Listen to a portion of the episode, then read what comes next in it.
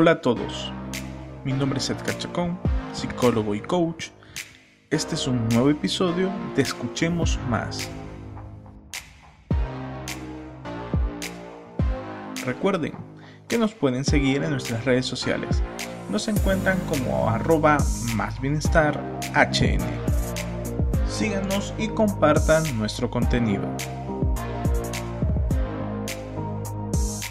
Hola a todos, es un gusto que nos acompañen en un nuevo episodio. Esta semana hablaremos de las personas y las relaciones tóxicas. Así que comencemos. Este es un tema que muchas veces me lo han pedido. Ser tóxico está de moda. Seguro lo ven por todas las redes sociales, como Facebook o TikTok lo ven como chiste, algo divertido o una broma, pero no lo es. Primero hablemos de una persona tóxica. ¿Cómo es una persona tóxica?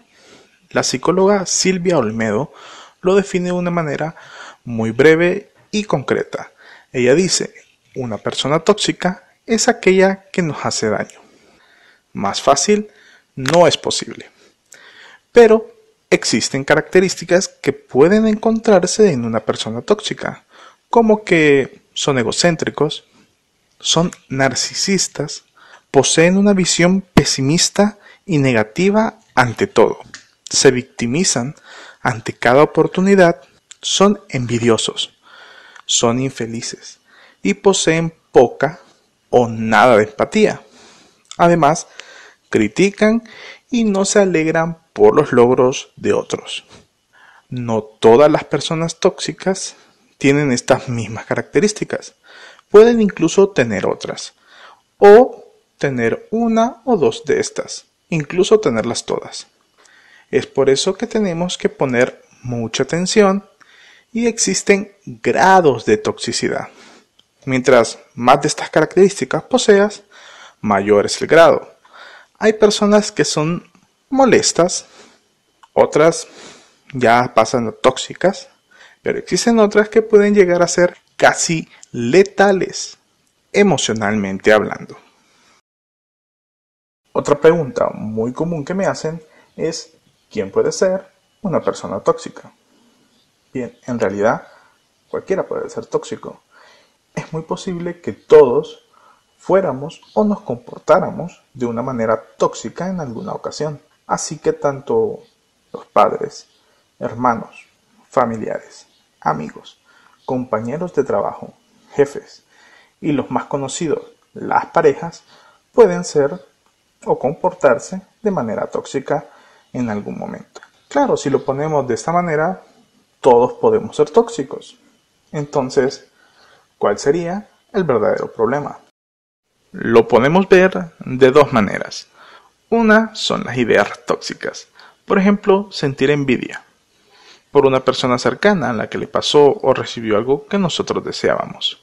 Es algo muy normal. Somos seres humanos y es muy común que al primer instante nos dejemos llevar por lo emocional antes que lo racional.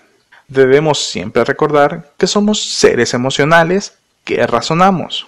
Pero este tipo de ideas son efímeras, instantáneas, Así como llegan, así se van. Cuando esto no pasa, es que se vuelve en la segunda manera, comportamientos tóxicos. Estos ya no son de poca duración, ya no son emocionales, estos ya vienen de nuestras personalidades, que puede ser muy diferente una de otra. Y es ahí cuando empezamos a notar las características que antes mencionamos uno o una serie de comportamientos que se repiten se convierten en hábitos. Eso quiere decir que empezamos a tener estos comportamientos con otras personas, en diferentes tipos de situaciones, y eso hace que el grado de toxicidad empiece a aumentar. Esto es lo que realmente es el problema de las personas tóxicas. Pero pongamos un ejemplo, como las parejas, las famosas relaciones tóxicas.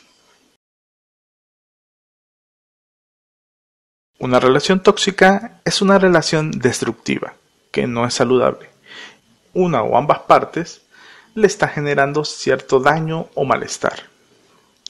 Existen muchos tipos de relaciones tóxicas, y no solo para las parejas. Es por ello que no es posible que hablemos de todas en este episodio, pero he decidido tomar tres tipos, que siento que son las más recurrentes o las más comunes. La número uno son las relaciones codependientes.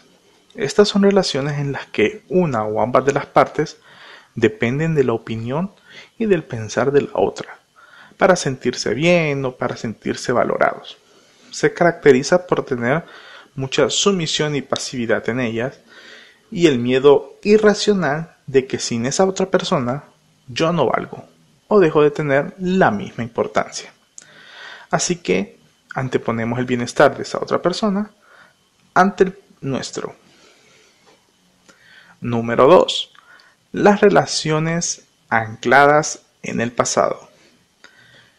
Cuando el pasado es parte del presente de tu relación, algo definitivamente no está bien. Y hay discusiones que se vuelven de intermitentes a constantes. Recordemos que el pasado es una mochila muy pesada, con la cual no debemos cargar y menos en cuestiones de pareja. Número 3. Las relaciones con comunicación pasivo-agresiva.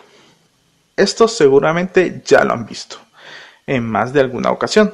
Y son las parejas que, ya sea en privado o en público, de manera espontánea, inician con una discusión por lo general inician con indirectas, sarcasmo, de manera pasiva, pero con el calor del momento empiezan a tornarse más agresivas, incluso llegan a la violencia física o verbal. Las relaciones son tan complejas como las partes que las componen, así que cada pareja puede ser diferente, y es por ello que no debemos compararnos una con la otra. Evitar caer en una relación tóxica es muy difícil, pero debemos de poner atención en las características de cada persona y comunicarlo, ya que puede que solo sea una idea tóxica y no debemos etiquetarnos con tóxicos a la primera, pero sí saber poner límites. Espero les gustara el tema de este episodio. Hasta aquí llegaremos el día de hoy. Recuerden visitar nuestras redes sociales, nos encuentran como arroba más bienestar hn me despido recordándoles que oigamos menos y escuchemos más.